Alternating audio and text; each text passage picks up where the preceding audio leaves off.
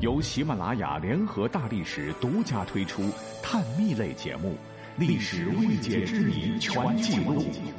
欢迎收听。《山海经》被誉为是一本旷世奇书，不仅介绍了中华腹地的山川宝藏、珍奇异兽，甚至里边还有很多闻所未闻的故事啊，比如说一些绯闻八卦。本期的主角是大名鼎鼎的大禹，在这里先说明，绝不是墨黑先贤，我们都是从文化的角度来就事论事，请大家以理解包容的心态来听这回节目。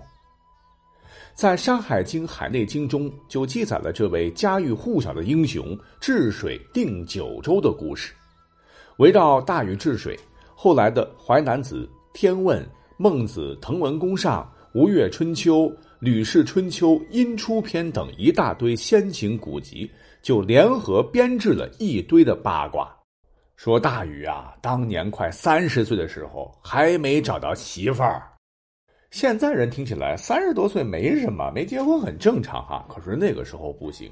三十岁还没找到媳妇儿，那就是晚婚中的晚婚，斗战胜佛。反正还是大禹打光棍的时候，在路过涂山时。有一只九尾狐跳了出来，给大禹当面说了一件神奇的事：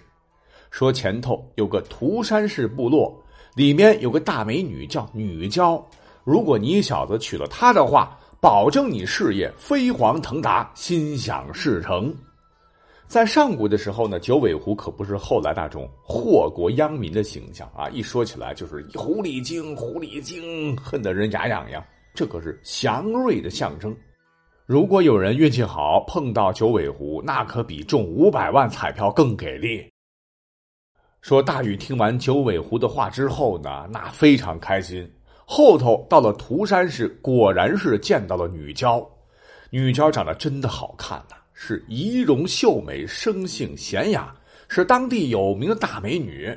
两个人一见钟情，很快就结为了夫妻。光棍大禹终于告别了单身狗的日子。而且后头发生的事情也正如九尾狐所言，在涂山氏女娇的帮助下，大禹的跨世纪治水工程进展的也是越来越顺利。可就是因为大禹治水太忙了，后来竟然八年的时间里是三过家门而不入，让涂山氏空守了八年的空房。故事讲到这儿，这都是我们大家伙都很熟悉的情节了。但可别忘了哈，咱们今天的主题是八卦，所以是从古至今有一个问题一直悬在大家伙的脑海当中，那就是大禹当年他三过家门而不入，真的是因为他太忙了吗？答案是未必，因为这时候又有了新的八卦。在这里要多说一嘴哈，记得多年以前有一位著名的历史老师，也是百家讲坛的名嘴季连海老师，曾经在一次电视节目中称啊，大禹三过家门而不入是因为有婚外情。当时这一重磅炸弹引来了很多观众的不满。其实我们都知道，大禹治水本身它就是一个上古神话啊，历史上这个故事的版本有很多了。比如说，还有一个版本说，大禹当年为了治水，去巫山，曾向巫山神女瑶姬借用巫山的两样宝物，一个叫做开山斧，一个叫做黄陵宝卷。那里边的瑶姬又是哪位神仙呢？据记载，她乃是炎帝的女儿，未嫁而死，幻化成孤瑶之山的瑶草，慢慢的又变成了后来的巫山神女瑶姬。因为大禹是亲自来寻求帮助，瑶姬非常感动，就为了全人类，哎，干脆我就把这两件宝物都赐给你。所谓英雄难过美人关嘛，于是后面呢就顺理成章的发生了瑶姬和大禹之间美女英雄间的那些事儿。就是因为大禹长期的不回家。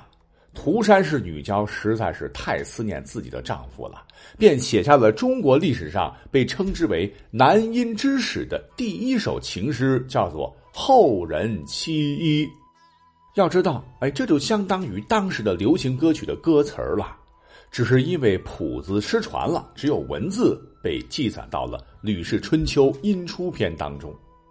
说是大禹走后，女娇在家是天天盼望夫君赶快回来，可是盼也盼不到，只得跑到涂山山南的山坡上去等候。一天天过去了，女娇是望穿了秋水，大禹还是没有回来，她不禁哀伤的长叹一声，吟咏出了这样一句：“后人惜衣，后人惜衣。”后人期就是等候我所盼望的人，一就相当于现代词的啊。你别看字数少哈，这一个一就道出了涂山氏女娇极其复杂的情感纠葛，有赶紧见到爱人的渴望，又有夫君毫无音信的一丝哀怨，以及焦虑彷徨的无奈。所以你看，季老师当年的说法，并非都是空穴来风，干嘛还要喷他呢？